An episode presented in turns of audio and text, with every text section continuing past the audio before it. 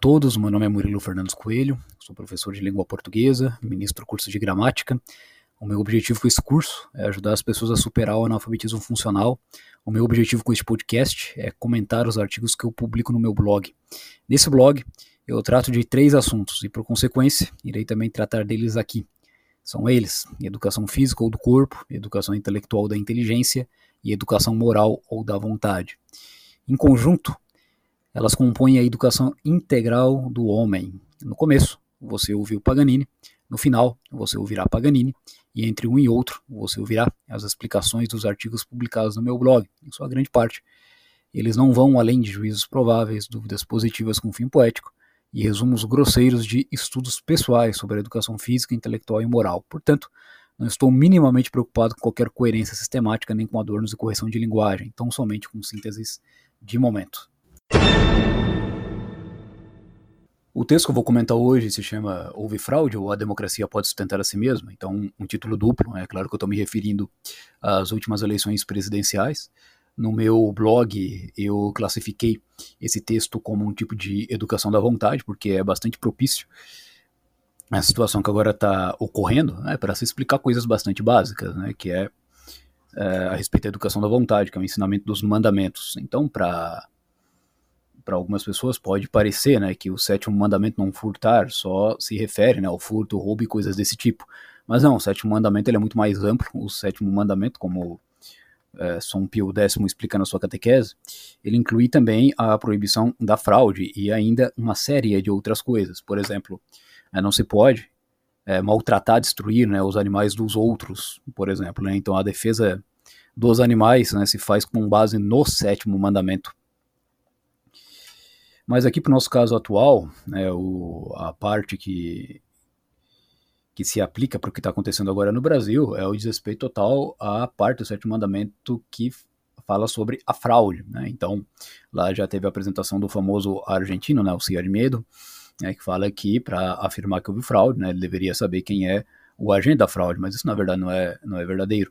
Né? A fraude ela pode ser detectada a partir dos efeitos é, que a tal da fraude produziu. Então, se eu chego na minha casa e encontro alguma coisa é, que não está no lugar, uma coisa desapareceu, é, eu tenho razões positivas para duvidar, é, para desconfiar que um ladrão a levou. Então, quando eu elimino todas as possibilidades de que é, eu mesmo não perdi aquela coisa e nenhuma das pessoas que frequentou na minha casa pegou a coisa e tirou a coisa do lugar, então aí eu vou ter né, razões para atribuir isto à, à, atuação de um ladrão, mesmo que eu não saiba é, quem é o ladrão. Então, a fraude é, como São Pio X nos ensina, ela é resumida do seguinte modo: né, comete-se a fraude enganando o próximo no comércio com pesos, medidas ou moedas falsas, ou com gêneros deteriorados, falsificando escrituras e documentos, em suma, fazendo falsidades nas compras, nas vendas ou em qualquer outro contrato, ou ainda quando não se quer dar o preço justo ou o preço combinado. Então se vê quando ele usa aqui a expressão em suma, né, ele quer colocar dentro desta questão da fraude tudo aquilo que é, signifique é, uma, uma perversão ou uma ficção da vontade, ou seja, quando a pessoa ela age é, de um jeito que é contrário é, à maneira honesta de, de atuação. Então, basicamente é o que está acontecendo aqui no Brasil. E para explicar essa situação, o que eu vou fazer é ir lendo né, os cinco parágrafos que compõem esse meu texto, mas em cada parágrafo desse texto eu vou ligar uma meditação menor. Né? Então, esse texto houve fraude, né? ou a democracia pode sustentar a si mesmo, é constituído por esses cinco parágrafos, é uma meditação maior. Eu vou ligar né, a ele aqui um conjunto de meditações, né, mais ou menos umas duas por, por parágrafo, e a partir né, da leitura do texto, portanto, né, eu vou, é, vou desenvolvê-lo né, em maiores detalhes. Tá? Então, esse podcast ele vai se alongar né, e ao longo de. É, vai se alongar por pelo menos umas cinco partes, terá pelo menos mais cinco partes e a depender do tempo que eu levar para tratar de cada uma dessas partes aí, pode ser que é, o podcast em si tenha uma primeira parte, uma segunda parte e uma terceira parte. Ou mais, conforme for.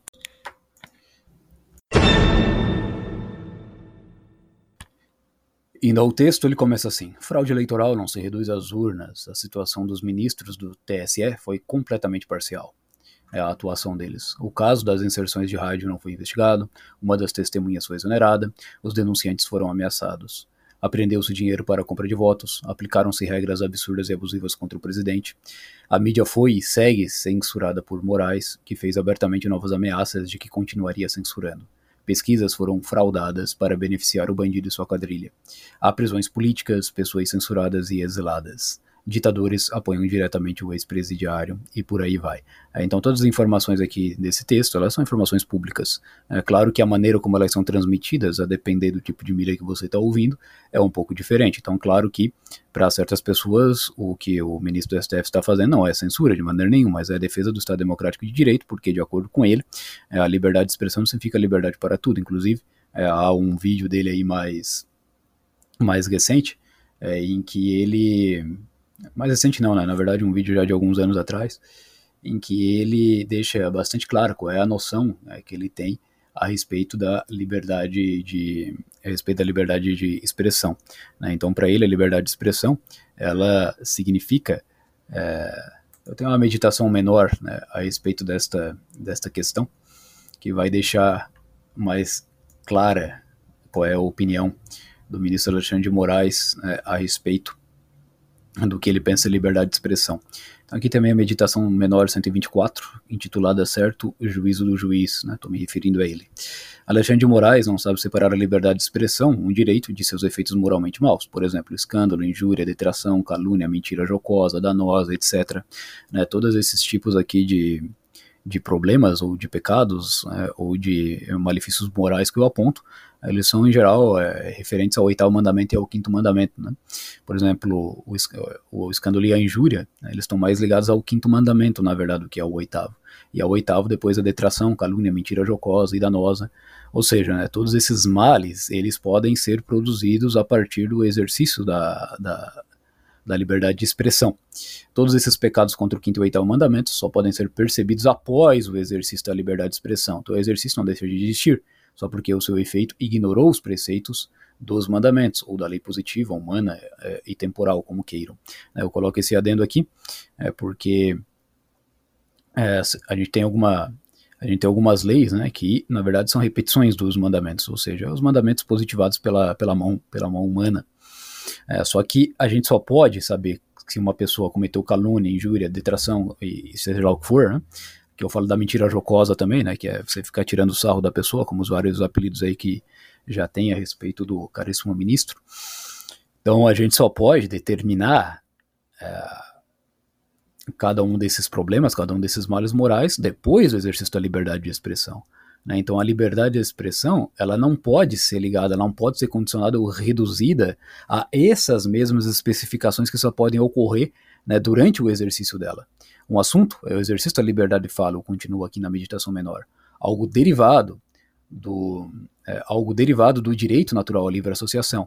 Outro assunto é o que se produz desse exercício. O homem é nécio mesmo, ele pensa assim: a liberdade de expressão é o direito de falar sem ofender. Ora, incitar outro ao escândalo, falar injúrias, etc., é ofender. Logo, essas ofensas não são liberdade de expressão.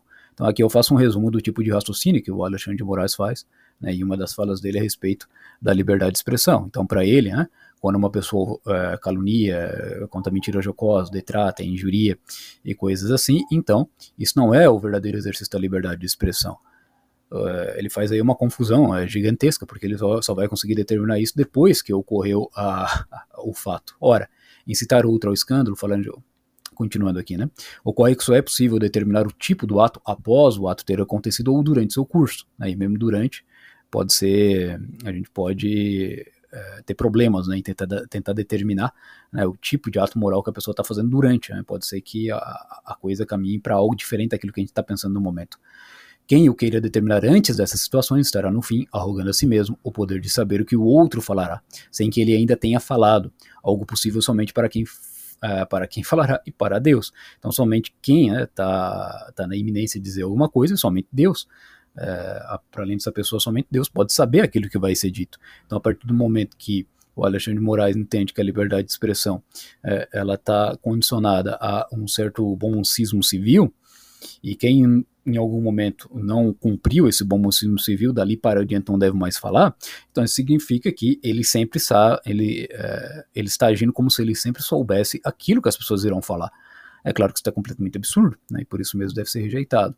Não entender algo assim, como fica claro no vídeo, é uma nota de desequilíbrio intelectual que Alexandre expressou há anos atrás e que agora só faz produzir seus efeitos. Então, o juiz do juízo tem um link aqui né, na meditação 124 uh, do meu blog, para quem tiver interesse em ouvir essas falas deste camarada. Então, isso já foi há anos atrás, então fica bastante claro né, o tipo de raciocínio que ele tem a respeito da liberdade de expressão. Então, na verdade, ele está sendo bastante coerente na maneira como ele está agindo nesses últimos tempos com aquilo que ele já vem falando há bastante tempo. É, então, para ele, a liberdade de expressão é, é, é, ela se reduz né, a somente coisas agradáveis. Mas como que ele vai saber é, até que, que a coisa é agradável ou não até que ela aconteça? Ele não tem como saber, então o que, que, ele faz? Ele vai lá e censura a pessoa inteira. Né? Ele não censura somente um trecho, como acontecia na época da ditadura militar, como aquele jornalista da Jovem Pan, né, o Lara Mesquita, é, esses dias falou, e também como o Olavo de Carvalho sempre dizia. Né? Então, os vários os vários testemunhos das pessoas que viveram a censura, né, Augusto Nunes, Olavo de Carvalho, Lara Mesquita, é, os depoimentos pessoais é, dessas pessoas, é muito claro em afirmar que a censura militar era uma censura de trechos, era uma censura às vezes temporária, ela não podia publicar aquilo num momento, mas depois poderia publicar mais tarde, mas agora não, a censura é da pessoa inteira, né? então algumas pessoas já usaram esta, esta imagem da ágora é, grega, a pessoa está expulsa da praça, né? e qual é a praça hoje? A praça é, é o ciberespaço, é, por, meio da, por meio da internet. Então há prisões políticas, censuras e etc. Né? Além deste problema uh, do Alexandre de Moraes a respeito do que do que é liberdade de expressão, que faz com que ele haja desta maneira, né, na minha meditação 115, eu trato também das sanções na vida presente e na vida futura, né, porque um sujeito que age desta maneira, ele tem que ter, antes de tudo, uma inteligência deformada, e se a inteligência não for deformada, né, significa que a vontade está completamente depravada. Então, na meditação 115, né, eu trato desse, desse aspecto moral dessas ações. Né? Parece que Rui Barbosa começa assim a meditação. Certa vez disse: de tanto ver triunfar as nulidades, de tanto ver prosperar a desonra, de tanto ver crescer a injustiça, de tanto ver agigantarem-se os poderes nas mãos dos maus, o homem chega a desanimar, desa, desanimar-se da virtude, a rir-se da honra e a ter vergonha de ser honesto. Convém lembrar-se que as sanções, agora que a minha voz, somatório de prêmios e castigos, nunca é perfeita na vida presente. Isso significa que mesmo as sanções da consciência, consolação e remorso, podem ser insuficientes, que é o, aquilo que os behavioristas né, chamavam de, de um reforço positivo. Então, o Alexandre Moraes e outras pessoas que o apoiam agindo desta maneira, em vez de receber as sanções, é, as sanções aqui no sentido da moral filosófica, é o somatório de prêmios e castigos, em vez de receber o castigo pela maneira como eles agem, eles recebem um prêmio.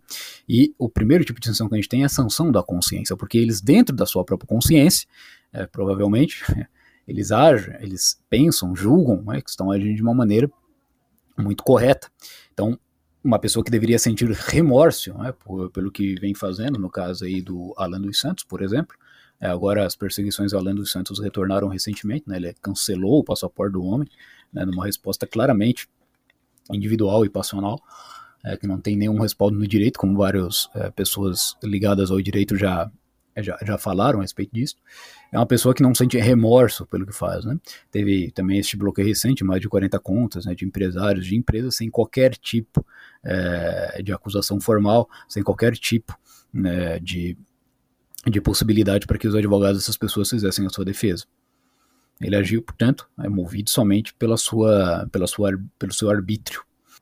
Outro tipo de sanção que existe são as sanções naturais, né? Então é a saúde e a doença também são assim, pois muitas vezes vemos a pessoa, né, também são, é, não são proporcionadas, né?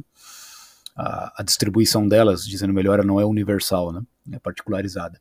Também são assim, pois muitas vezes vemos a pessoa boa doente enquanto a má está saudável.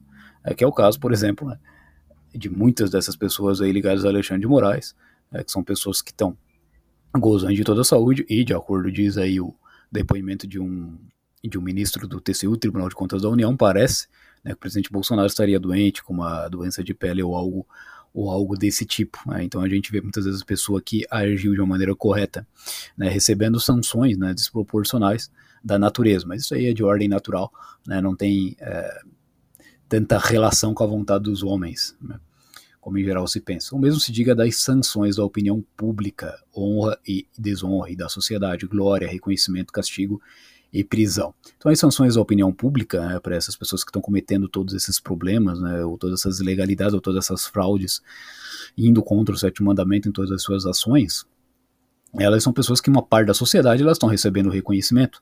É, em vez de elas serem castigadas pela, por uma parte da sociedade, esta parte da sociedade as glorifica, as honra, as eleva. Né? Veja esta visita que alguns ministros do STF né, fizeram a, a, a, a, Nova York. Só que acontece que muitas das pessoas que estavam lá é, acabaram dando essas pessoas né, a sanção correta da opinião pública. O que é a sanção da opinião pública? É você reprimir é, ou condenar os erros públicos das pessoas, aqueles erros que acabam afetando a sociedade como um todo, porque aqui há, né, convém separar é, os erros privados das pessoas dos seus erros públicos. Então, algumas pessoas aí, alguns comentaristas de, de jornal, aí, dizendo que essas pessoas que estão né, aplicando essas sanções da opinião pública contra esses juízes, são, elas não deveriam fazer isso, deveriam respeitar essas pessoas na sua vida privada. É só que acontece que o ser humano é um todo coeso, né? tem momentos em que ele age privadamente, tem momentos, momentos que ele age de maneira, é, de maneira social.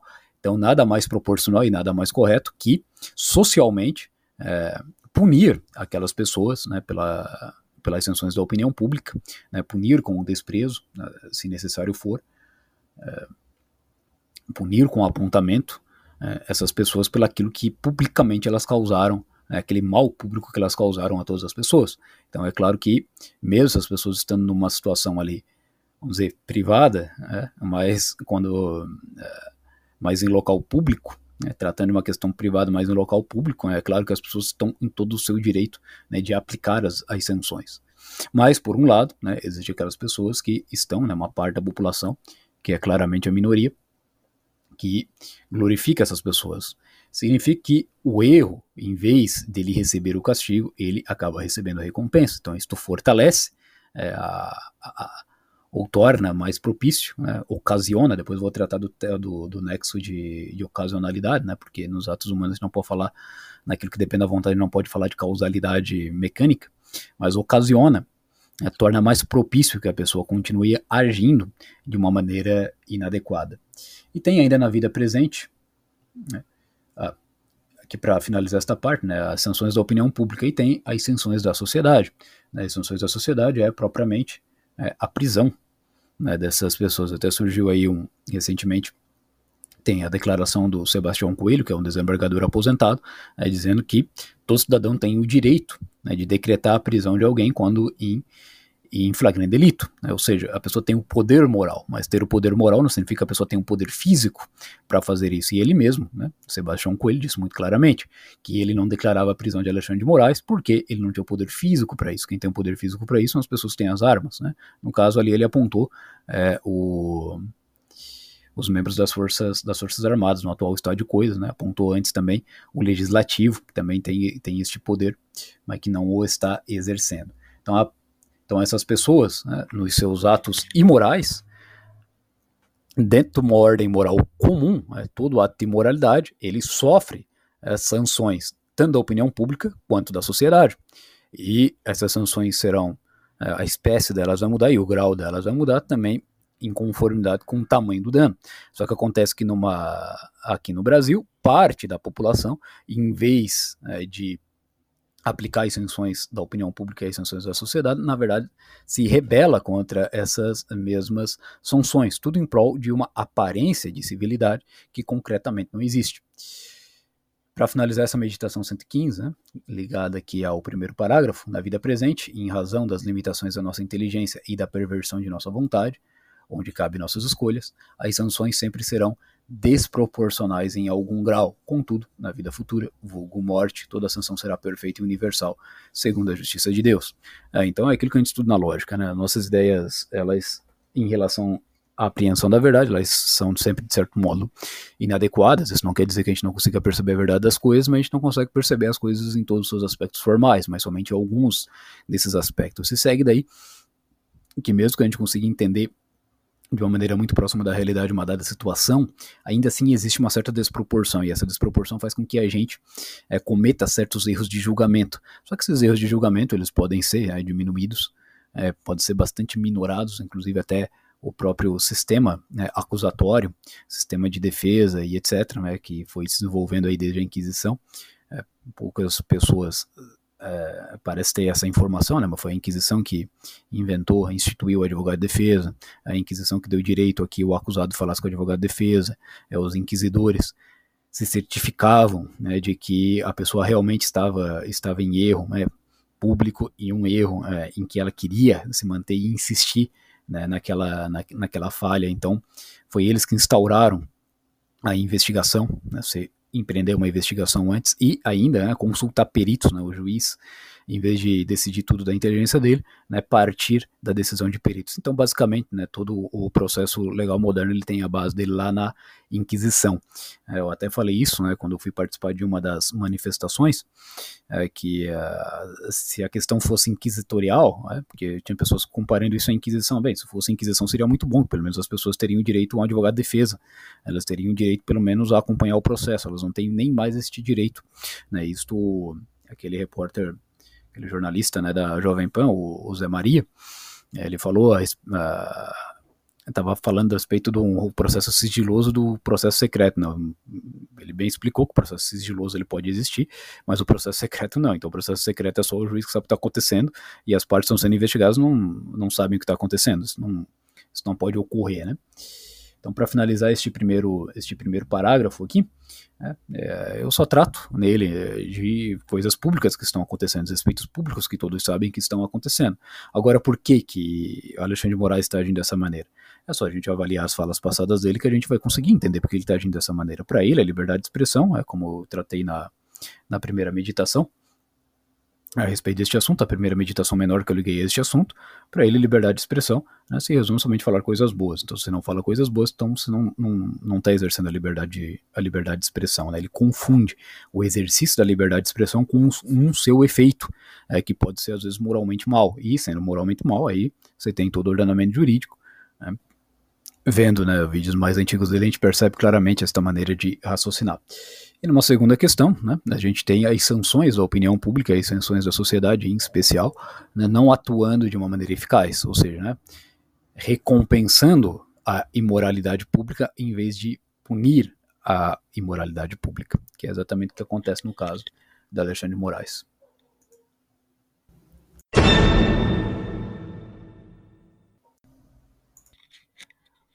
O segundo parágrafo começa assim: Não houve eleição, houve fraude. O descondenado precisa ser preso junto com os ministros parciais que o ajudaram.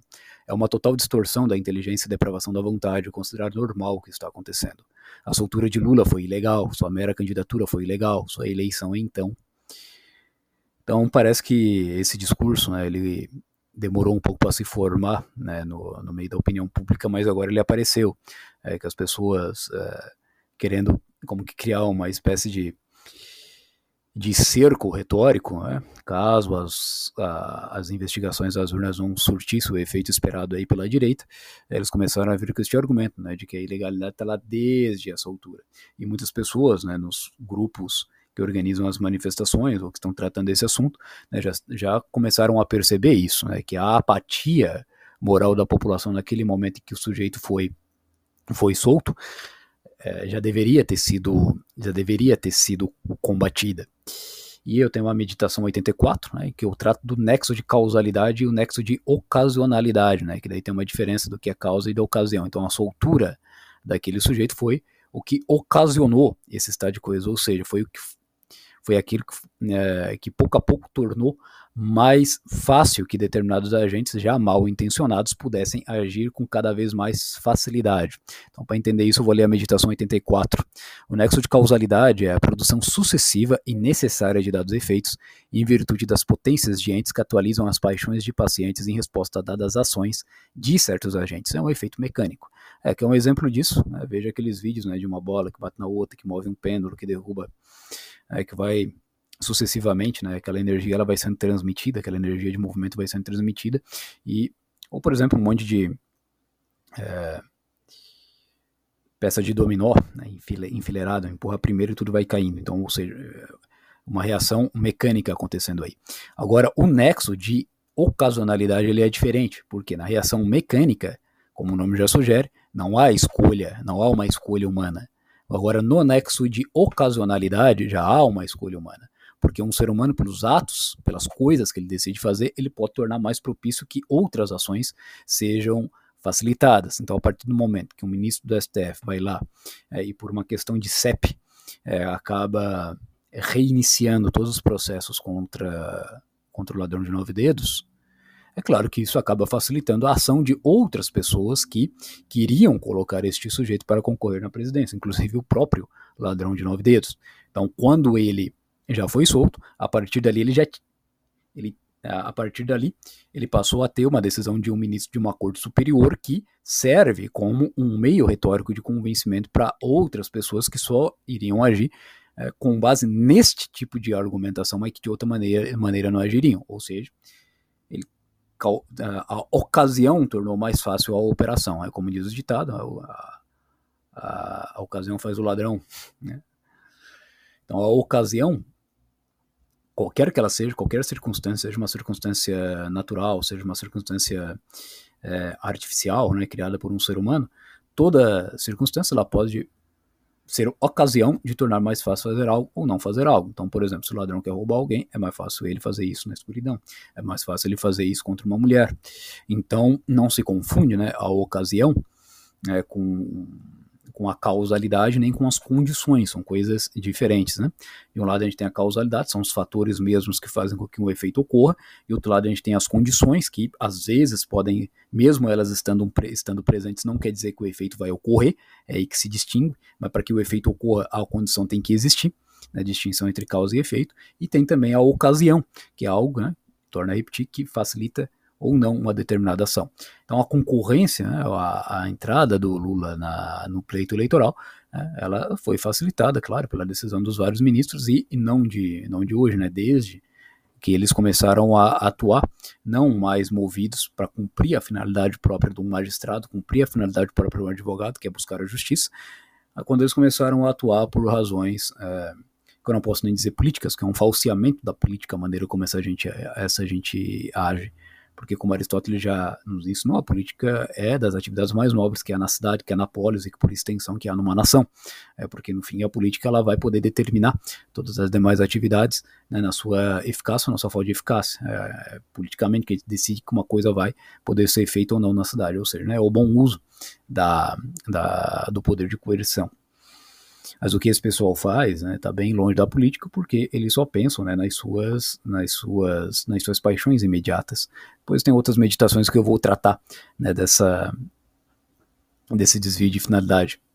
É, mas por agora eu deixo aqui só, só indicado. Agora, o nexo de ocasionalidade é a produção sucessiva e contingente de dados efeitos em virtude das potências de entes que atualizam as paixões de pacientes livres em resposta a dadas ações de agentes livres. É um efeito moral. O nexo de causalidade acompanha o nexo de ocasionalidade, mas não se confunde com ele.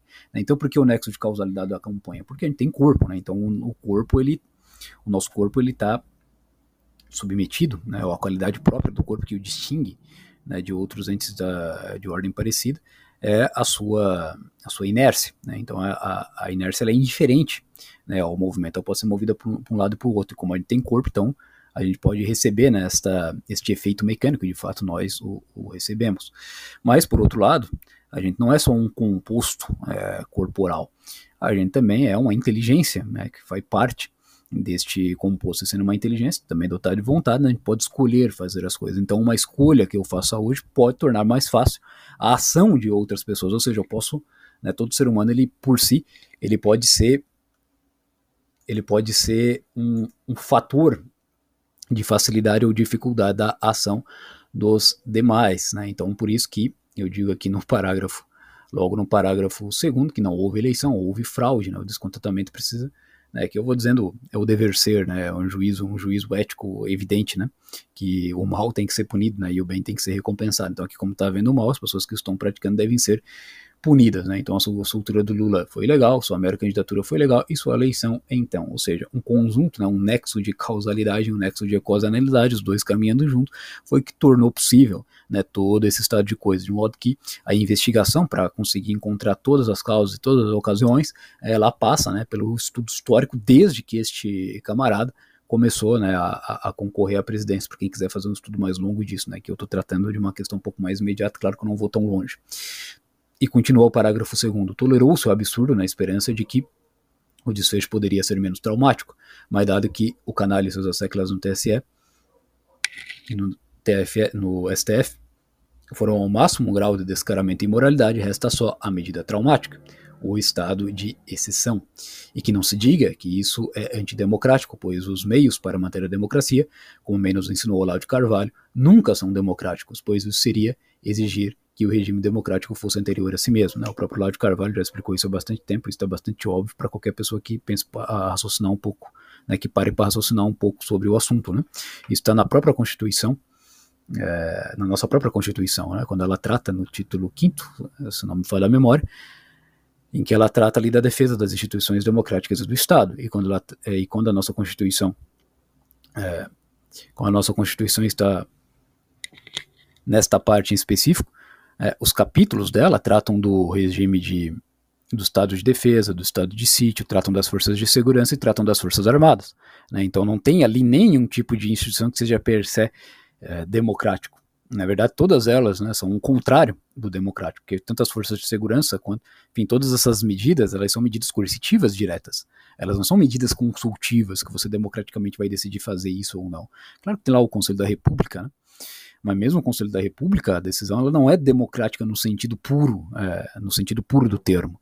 A depender da situação, é, o, o, presidente, como comandante supremo das Forças Armadas, pode agir diretamente. As próprias Forças Armadas também têm as suas prerrogativas na defesa do, do território nacional. Inclusive, tem um documento que trata disso, né, que é a política de defesa nacional e a estratégia de, de defesa nacional. Então, eles têm essas prerrogativas já todas todas determinadas, de modo que para você conseguir manter o Estado democrático, né, como o de Carvalho já ensinava, não é possível você usar meios democráticos para isso, ou seja, as pessoas que tentam justificar a democracia por ela mesma não uh, estão querendo que a democracia seja anterior a si mesma, que é um completo, um completo absurdo. E ligada a esta segunda parte aqui do meu parágrafo segundo, tem uma meditação né, que eu intitulei Ira Justa né, no qual eu trato do que são essas tais de instituições democráticas das quais tanto falam. Né, parece que as instituições, do jeito que esse pessoal fala, elas têm uma vontade própria, né, então eles ficam nesta, nesta figura de personificação né, e não param para ver qual é a realidade concreta de uma instituição, mas aqui neste, nesta breve meditação, meditação eu trato disso. A palavra instituição é gramaticalmente, então aqui eu estou só dentro do campo da gramática, né, não preciso nem entrar no campo de teoria constitucional, nem nada disso, é só aplicar boa, os bons e velhos conceitos da gramática elementar que a gente já consegue entender como uma instituição. É gramaticalmente um substantivo moral e coletivo. Significa que ela serve para apontar no mundo um agregado de pessoas que deve agir conforme a finalidade específica da instituição, ou seja, a palavra que aponta no mundo isso. Né? Então, quando eu falo instituições democráticas, isso significa um agregado de pessoas. E essas palavras que a gente usa para falar de agregado, a gente chama de coletivo desde que o ladrão foi solto, né, e mais, né, que além de ser uma palavra que é um, é, um substantivo coletivo, também é um substantivo moral. O que, que significa? A gente tem esses substantivos morais que eles são um ajuntamento né, de qualidades é, de ordem acidental. O que, que é de ordem acidental? Aquilo que não é de ordem essencial, que se diferencia do essencial. É o, as palavras que a gente usa para nomear, nomear substantivos Segundo qualidades essenciais, gente, é, são substantivos físicos. Né? A gente classifica assim substantivo físico. O substantivo moral ele é uma espécie de derivação do substantivo físico. Por exemplo, substantivo físico, homem. Substantivo moral, policial. Né? Por quê? Porque um policial se distingue pelas suas ações, e as ações dos homens são coisas acidentais a eles, não coisas essenciais a eles. Né? Apesar de que né, as ações do homem estão ligadas à sua essência de uma maneira radical é, ou seja, elas derivam radicalmente da essência do homem, porque o homem não pode sair voando, por exemplo, né, da, da, da, nossa natureza, mas o homem pode prender outro homem, por exemplo, que é uma ação, uma ação, é, uma ação policial. Né? Então, o que, as instituições são? Né? As instituições são esse agregado de pessoas que têm que fazer determinadas coisas. Desde que o ladrão foi solto, continua aqui a meditação 125 ira justa, está claro para todos que os tais agregados humanos, ou seja, as instituições que compõem as instituições democráticas, não estão se movimentando para o fim que deveriam tender, menos ainda estão agindo dentro do esperado. Isso aqui fica bastante claro quando a gente vai ler o título 4 da nossa Constituição, né, em especial a parte que trata do poder, não do poder judiciário, mas das. Né, tem quatro capítulos ali né, nesse, título, nesse título 4 que trata do, dos poderes, né? Da ordenação dos poderes, da organização dos poderes. Então, no primeiro capítulo vai tratar do poder legislativo, depois do executivo judiciário, e tem um quarto capítulo bastante interessante, cujo título é Funções Essenciais da Justiça. E ali nessas funções essenciais da Justiça é onde há a previsão do Ministério Público. E uma das funções do Ministério Público é prezar pela ordem democrática, inclusive. É, o Randolfo, o famoso Randolfo Rodrigues, é uma das postagens recentes dele, que ele iria entrar, né, uma ação por causa do, de um depoimento de um ministro do TCU, falando de que as casernas, né, esse lugar onde ficam os soldados, os militares, etc., estavam muito movimentadas. Então, Randolfo Rodrigo não gostou daquilo, e ele, né, falou que ia entrar é, com uma ação, um recurso, seja o que for, junto ao STF, porque aquele ministro do Tribunal de Contas da União estava indo contra a ordem democrática. Também, peraí, quem cuida da ordem democrática pela própria Constituição é o Ministério Público, né? Mas como o Ministério Público não está cumprindo já as prerrogativas dele já há bastante tempo, é, se segue daqui a, a, a, verdade, né, a veracidade do que eu estou dizendo nesta meditação 125 chamada ira justa, ou seja, as instituições não estão cumprindo suas finalidades. E o cumprimento das finalidades das instituições significa agentes concretos humanos reais agindo em conformidade com um conjunto de um conjunto, como se diz, discricionário é, de ações é, e de finalidades que eles devem buscar só por estar em uma certa posição dentro do Estado. Volto, volto, anterior, volto ao ponto anterior. Né? Não estão se movimentando para o fim que deveriam entender, menos ainda estão agindo dentro do esperado. Ora, agir fora da ordem e a partir de princípios não previstos legalmente significa agir desordenadamente fora da lei.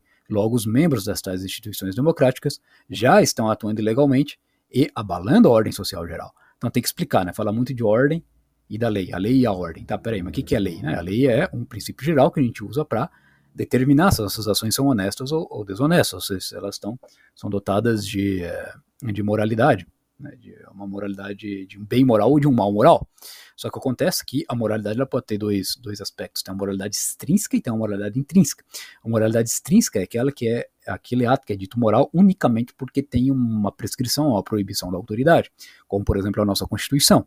Ela trata de um conjunto uh, de, de moral extrínseca, mas também tem aquela moral que é intrínseca, que é o ato mesmo, pela sua natureza ser moral ou imoral. Né? O ideal é que todo toda, toda a moralidade extrínseca esteja né, em conformidade com a moralidade intrínseca, mas não é, não é sempre o que ocorre.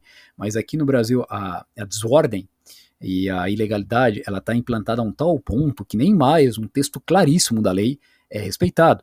Então, portanto, é, esses agentes, é, vários agentes públicos aí, eles não estão mais atuando, raciocinando a partir da lei, é, da lei extrínseca, é, que imbui né, os nossos atos de moralidade extrínseca, eles estão atuando a partir de princípios deles mesmos, então eles não respeitam mais aquilo que está escrito. E a partir do momento que eles fazem raciocínio, raciocínio porque a lei está no campo do raciocínio, eles desordenam tudo, e essa desordem ela, ela acontece a partir de um ato de ação, um ato de vontade deles, como, por exemplo, essa, esse bloqueio de contas que o Alexandre de Moraes fez dessas 40 tantas pessoas aí, mais empresas, né? Esses 40 e poucas aí incluem né, empresas, né, pessoas morais, né? Incluir pessoas físicas também, né, indivíduos privados. Então, ele fez isso com base no que? Com base no raciocínio, mas o raciocínio seguiu a lei? Claro que não, porque ele ignorou completamente o ordenamento jurídico. Essas pessoas simplesmente não foram avisadas que isso iria acontecer, elas foram todas pegas de surpresa. E os advogados, eles não conseguem acessar o, o processo, né, de acordo com, com as informações públicas sobre este caso. Então, portanto, ele agiu não na lei, mas na ilegalidade. E agindo na ilegalidade, ele desordenou as coisas. O que é ordenar as coisas? Primeiro você faz uma coisa, depois você faz outra, depois você faz uma terceira. Primeiro você vai lá e notifica a pessoa, dá o amplo direito de defesa e etc. E segue aí todo o processo. Eu não conheço os detalhes, não conheço todas as partes, mas a gente sabe que isso aí é o mínimo, né? Que a pessoa seja notificada, que seja tipificado a, a acusação e que a pessoa tenha amplo direito de defesa. Então ele desordenou, porque desordenou porque não agiu dentro da legalidade. Logo, onde eu estava. já estão atuando ilegalmente e abalando a ordem social geral. É por isso que também o Sebastião Coelho, aquele desembargador aposentado, bem diz, qualquer um poderia declarar a, a prisão do Alexandre de Moraes. É só que aquilo, ter um poder moral não significa que eu tenho a força moral para aplicar aquilo, mas também porque eu não tenho a força, a força, a, melhor, né, a força física para aplicar. Mas porque eu não tenho força física para aplicar, não se segue daí que a coisa deixa de ser moral, né? É, se a gente for pensar assim, a gente cai naquele erro dos voluntaristas, né? Então é a vontade mais forte que vale. Não. Isso aí é entre os animais que funciona, né? Na medida em que a gente pode dizer que os animais agem com vontade, porque a rigor, né, eles não têm esta faculdade. Mas aqui continua, continua a, essa meditação menor, né? 125 cabe muito bem aqui no, no parágrafo segundo do meu, da minha meditação maior. Quem ama a ordem, odeia a desordem. Quem ama a lei, odeia a ilegalidade, posto que é da natureza do homem comum amar a ambas, nada mais natural que a sua expressão de aversão e abominações públicas contra quem as odeia. Maia, Moraes, Barroso, Faquin, Lula, Pacheco, Lira, etc. É, então o povo, né, ele está agindo movido pela ira justa. Né? Na verdade, aqui o povo ainda nem ah, nem chegou né, ao grau mais elevado da ira, ainda estão nos graus iniciais da ira, né, que é a, a, a injúria, a, a, piada jocosa, né, essas piadas que fazem contra todos esses, esses, indivíduos que eu falei aqui. Agora, tem muita pessoa aí, né, que aqui no Brasil o que importa é a aparência, pessoas lastimando, sobretudo alguns liberais, né, aquele Diogo Felp, por exemplo, né, lastimando esse comportamento desses manifestantes, como se fosse uma coisa completamente errada também. Peraí, a ira justa ela se justifica, ela se justifica quando o estado moral, né, as ocasiões, como eu já havia explicado antes, o nexo de ocasionalidade ele chega a tal ponto que as pessoas que têm, uh, que agem movidas por interesses completamente contrários ao interesse comum da sociedade, como a gente aprende na catequese, né, são, a gente pode reduzir a cinco, primeiro a harmonia, é, ou seja, dentro da a harmonia é a unidade dentro da diversidade. Então cada pessoa buscando os seus interesses, mas sem prejudicar o seu, o, o seu próximo. Além da harmonia, a gente tem a segurança, cujo contrário é insegurança, né, a tal da, da segurança jurídica, né, como, como como às vezes é chamada, que segurança você tem, né, se você não sabe se o processo legal vai ser respeitado nesse momento ou se não vai, né, se o juiz não age, se certos juízes não estão mais agindo conforme com a lei, é, conforme com a lei escrita, mas conforme com seus raciocínios próprios.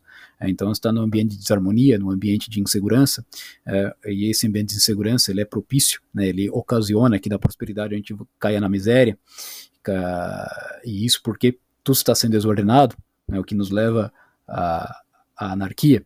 E a partir daí, com todas essas ocasiões né, de, de, de, de, de destruição né, da, da ordem social como um todo, é, o, o vício né, acaba preponderando sobre, sobre a virtude. Então fica tudo invertido, né, é, literalmente. E a partir daí, o homem comum, que o homem comum, né, que está mais preso na, na realidade material, e essa realidade material mesmo impede né, que, que esse homem comum possa ficar fazendo voos né, intelectuais que, que perdem todo o, o, o lastro né, na realidade. Ele percebe naturalmente que essas coisas estão erradas e ele também percebe que é, o vício sendo recompensado cada vez mais, é, ou seja, a sanção, a sanção social não sendo aplicada pela parte da sociedade civil que tem o monopólio do uso da força, que é essa parte estatal, percebendo que isso não está sendo feito, né, é claro que vai fazendo com que dentro deste homem é, vá surgindo uma certa indignação né, diante do estado de coisas, porque o homem, quando ele está diante de um objeto desagradável, né, ele pode ter aí duas, é, duas reações, né, a aversão, ele se afasta, ou a ira. É, e uh, nós já estamos no estado de ira. Inclusive, um certo, certo general do exército alertou, né? Certo ministro do STF, né? Não brinque com a ira do povo. Né, e todo mundo pôde ver o que aconteceu em Nova York, está acontecendo em todo lugar que essas pessoas vão.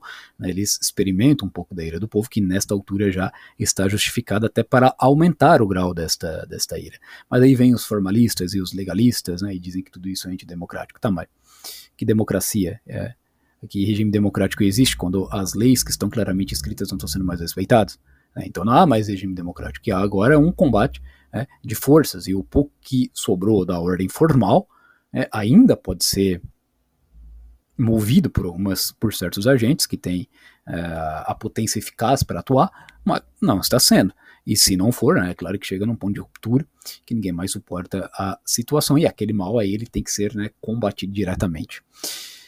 E essa meditação 125 da ira justa termina assim: siga os fujões do legislativo e demais autoridades com potência eficaz, né? Que eu quero dizer com potência eficaz? Potência é uma capacidade, e eficaz é você tem esta capacidade de uma maneira é, que você vai produzir de fato um efeito, uma alteração concreta na realidade. Não atuarem para ordenar os membros das instituições, não irá demorar para a aversão escalar para a ira justa de um povo enganado. Então, na verdade, que já escalou, né? A aversão já foi para a ira. Que a aversão era o momento em que a, a população simplesmente estava nas suas casas, mas só falando mal do, dos políticos, falando mal desses ministros. A partir do momento que ela já vai para a rua, isso já escala para ira, né? Então, a aversão e ira aqui são, é, são paixões diferentes, né? A gente tem o irascível, né? Que é você obter um bem bem que é difícil obtenção. Né? E a aversão é quando é, você está fugindo de um mal, mas é fácil de fugir desse, desse mal. Ou seja, né, para exercitar né, a ira propriamente, você precisa de um esforço maior. E a população há 20, há mais de 20 dias, né, está já realizando é, este esforço. Então, esse segundo parágrafo aqui, né, essas duas meditações, nexo de causalidade e nexo de ocasionalidade, e ira justa, né, serviram é, para expandir um pouco mais o que eu tratar, o que eu tratei ali no parágrafo segundo, né? Primeiro que foi fraudulenta, né, esta eleição fraudulenta no sentido moral, né, de que houve enganação, pelo menos não está havendo clareza, não tá, há, há as pessoas estão num estado de dúvida, eu tenho um outro texto daí que eu trato disso de maneira argumentativa, né, porque tem um argumento estatístico lá do, do argentino, do Medo, e tem também né, o, outras espécies de argumentos, né, o argumento da ciência da programação do relatório das Forças Armadas, né, que muito bem diz que as análises dinâmicas não puderam ser feitas e a análise estática integral, né, ou seja, todo o código-fonte também não pôde ser feito, então, portanto, não há como você concluir que o sistema é seguro. Ora, não sendo seguro o sistema, então há motivos para dúvida a respeito dos seus resultados. Logo, aquilo que o Alexandre de Moraes disse de que as pessoas não poderiam duvidar do sistema eleitoral é é, é uma imposição absolutamente autoritária da vontade dele sobre os demais, para que eles neguem aquilo que objetivamente está claro para todos. Né? E o que levou a esse estado de coisas é um, ao mesmo tempo, um nexo de causalidade e um nexo de ocasionalidade, são duas coisas parecidas, mas que não se confundem, né? Um que é o nexo de causalidade, é de ordem mecânica, o nexo de ocasionalidade depende sempre de uma determinação da vontade humana, que daí vai gerar uma circunstância, um estado de coisas que vai facilitar ou dificultar as ações de outras é, pessoas. Na segunda parte desse parágrafo, é, eu tratei do estado de exceção, em que nós já estamos, na verdade. Né? Esse estado de exceção está para os dois lados, tanto da parte das atuações do Alexandre de Moraes e outros que o apoiam direto ou indiretamente, quanto da possível né, atuação de alguns agentes que, públicos que podem fazer frente a isso. E, para explicar esta parte, tratei ali da, da ira justa, né, explicando o que é uma instituição. Né? Então, que a instituição é este agregado humano que deve fazer certas coisas e evitar determinadas coisas. Então, se eles não estão fazendo certas coisas e evitando determinadas coisas, é claro que outra parte da sociedade tem o total direito de cobrar isso dessas pessoas num crescendo é, passional até que elas sejam é, é, realmente forçadas a fazer aquilo, aquilo que devem. Aí entra no embate de forças, né? Aquilo que o Mário Ferreira dos Santos bem, bem, bem dividia em três partes, né? A técnica social. Então, a técnica social, a primeira é o convencimento, né? A segunda é a troca e a terceira é a força, né? O convencimento aqui não funciona de maneira nenhuma com esses agentes, né? A troca eles só fazem entre si para saquear a nação e a, só sobra a última técnica, a última técnica social, né? Então eu finalizo esse episódio por aqui, somente na leitura do parágrafo primeiro, do parágrafo segundo, né, do, desta meditação maior, para que esse podcast não fique muito longo. Então a leitura dos próximos parágrafos eu vou fazer em outras partes, né, abordando esse mesmo tema. Então, para explicar né, qual é a minha finalidade com isso e depois fazer uma recapitula recapitulação do que eu tratei até aqui. A minha finalidade é somente naquele sentido, a finalidade discursiva naquele sentido poético, né, que Olavo de Carvalho explicava a partir de Aristóteles. Então aqui eu não estou querendo convencer ninguém a respeito de nada, só estou fazendo aqui o meu esforço pessoal né, para desenhar, explicar, dar linguagem para o estado de coisas que está acontecendo aqui. E ao mesmo tempo né, que eu vou dando esta linguagem, isso também é, repercute numa espécie de ensinamento moral ou de educação da vontade, né, como diriam, é, como diria é, Monsenhor Negromont, Padre Camilo Passalaca, né, e outros pedagogos católicos, tá? Então tem sim esta finalidade, vamos dizer, didática moral, né, por um lado, e por outro lado tem, primeiro está, tem é, de maneira mais primária, né, esta finalidade de tentar explicar o estado de coisa, inclusive, né? Este é o objetivo do meu, do meu blog. Então, para recapitular, no primeiro no primeiro parágrafo desse texto, né, eu, eu falo sobre a fraude e a partir do que é colocado no sétimo mandamento da lei de Deus, né, então a fraude é, é, é enganar, né, ou deixar as pessoas naquele estado de dúvida a respeito de algum tipo ou espécie de transação ou documentação, coisa desse tipo. No nosso caso que a gente pode reduzir, né, tudo a questão da documentação, né, porque a, o voto ele é também uma uma espécie de documento. Então aqui, né, nesse primeiro parágrafo, eu fui falando de várias coisas que estão acontecendo sobre essa questão já não de hoje, né, prisão de jornalistas, censura e outras coisas mais, e também, né, já aproveitei para ligar isto à meditação 115, né, que trata das sanções na vida presente e da vida futura. Então a sanção é aquela, aquele conjunto de prêmios e castigos, e as sanções são de quatro tipos, né, as da consciência, as da natureza, as da sociedade civil da opinião pública. Né, no nosso caso aqui, né, os agentes envolvidos em todas essas injustiças, é, a sanção da consciência realmente parece não operar neles, e quando a sanção da consciência não opera, ou seja, quando a pessoa não sente remorso pelo que ela deveria sentir remorso, é, e não sente consolação pelo que ela deveria sentir consolação, significa há uma deformação da inteligência do, desses agentes em conseguir perceber certos aspectos da realidade, que pode até ser aí um indício de uma psicopatia, naquele sentido dado por Andrew Lobachevsky no seu Liponeurologia, leitura altamente recomendada. É, outro aspecto também das sanções é que todos esses atos legais dessas pessoas foram sendo recompensados na medida do tempo. De que forma? Né? É, é, é benesses, reconhecimentos, né, mídia falando bem e etc, todas as pessoas sendo elogiadas por uma parte da sociedade, está aí muito bem, continue agindo fora da lei e etc. Né, as pessoas agindo de maneira temerária, né, não percebendo que isso pode se voltar contra elas cedo ou tarde. No segundo capítulo, no segundo capítulo, ou melhor, no segundo parágrafo deste texto, é, eu comecei tratando uh, uh, do estado imoral, o estado de moralidade geral, uh, atual que é no Brasil, para que algo assim se mantenha. E já aproveitei para ligar isso à minha meditação 84, né, minha meditação menor, que é o nexo de causalidade né, e nexo de ocasionalidade. Então, quando uma pessoa decide agir de uma maneira imoral, ela gera, né, como uma espécie, torna mais fácil a situação para que outra pessoa também age de maneira imoral. Então, imagina uma, uma, uma camarilla, né, um monte de ladrões reunidos, é, para cometer o crime, um ajuda o outro né, a, a, a, a, cometer aquela maldade. Isso aí vem lá né, desde, né, para localizar, desde o Faquin soltando né, o, o, o, o ladrão nove dedos, e a partir daí, né, um se tornou ocasião para que, é, para o outro fazer com, é, realizar os seus atos de maldade. Né? Isso aqui é importante porque nem sempre há uma, uma consciência ativa dos agentes a respeito de uma certa finalidade que eles estão buscando. Né? É, as pessoas não conseguem perceber isso e elaboram, né, as, as ditas teorias da, da conspiração, né, então a, a teoria da conspiração, muitas vezes o, as ligações que elas fazem não estão erradas, mas o que está errado é achar que todo a gente está consciente a respeito da finalidade última que vai ser alcançada por uma série de, de somatórios de atos, né, nem sempre é assim, né, muitas pessoas ali, elas só queriam fazer alguma coisa, mas não dava, e outra gente fez aquilo, agora eu posso fazer isso, e ela nem sabe da motivação do, do outro agente. Isso não quer dizer né, que não haja é uma espécie de orquestramento é, é, consciente. Claro que ah, todo ato humano sempre tem uma finalidade para ser buscado, não há ato humano sem finalidade. Né? Havendo uma finalidade, algum agente em algum momento pensou a respeito da coisa. Claro que tem é, aquilo que, que, na ontologia se chama de causa, causa eficiente indireta, né? Que é quando a pessoa vai lá, cava um buraco e acha um tesouro. Ela queria cavar o buraco e achou o tesouro sem querer. Então pode acontecer da pessoa agir de uma certa maneira, causar, né, de maneira indireta, uma série de efeitos que ela não estava acontecendo. Isso acontece. Aí muitas vezes a gente reintegra esses, esses efeitos inesperados no nosso plano e segue em frente. É, então o nexo de causalidade e ocasionalidade explica bem né, como é que esse estado, esse estado moral pode se manter, né? estado de prática né, é, de um mal moral ele pode, pode se manter. É, rigorosamente não há um ato humano imoral, né? todo ato humano sempre tem uma moralidade, mas essa moralidade ela pode ser para o bem pode ser para o mal. Né? tolerou-se o absurdo na esperança né, de que o desfecho poderia ser menos traumático, etc. Nessa segunda parte aqui do parágrafo segundo, aí eu trato né, desse estado de exceção, né, que as pessoas acham que ainda estão no estado, de, no estado democrático, porque olham somente para os formalismos, somente para os símbolos externos, como o Olavo de Carvalho bem dizia. Né, o brasileiro tem um fetiche por símbolos externos, o Lima Barreto, naquele livro dele, O Triste Fim de Policarpo Quaresma, né, eu vou tratar mais, a, mais, mais à frente nessa, em outros parágrafos dessa meditação maior.